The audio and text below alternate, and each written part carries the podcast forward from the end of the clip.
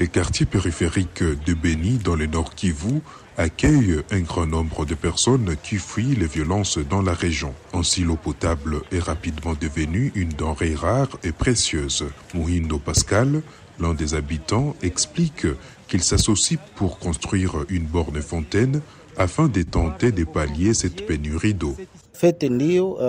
En fait, oui, nous construisons des bornes.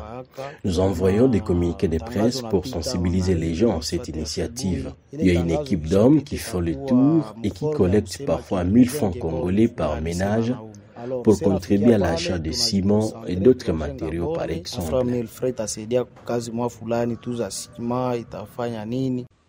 Kakule Mouyissa, autre habitant, fait savoir que grâce à cette contribution mensuelle, des forages ont déjà été mis en place et desservent leur quartier en eau potable.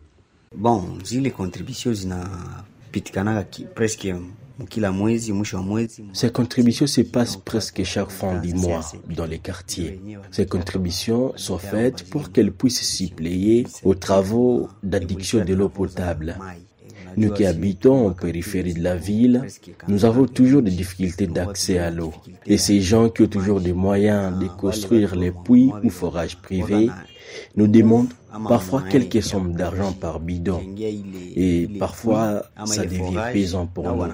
Alors, on préfère prendre ces initiatives une fois pour toutes pour nous assurer un bon accès à l'eau. Kakule Pirissi, professeur d'université et expert en environnement, estime que même si la ville est entourée de plusieurs rivières, l'eau est impropre à la consommation.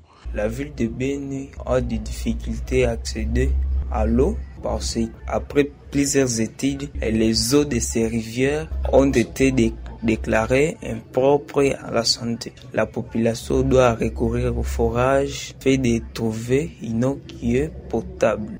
Signalons qu'en dépit toutes ces interventions des organisations non gouvernementales, la ville de Béni, avec ses 30 quartiers, peine à être desservie en eau potable. Zanem Netizaidi pour VOA Afrique.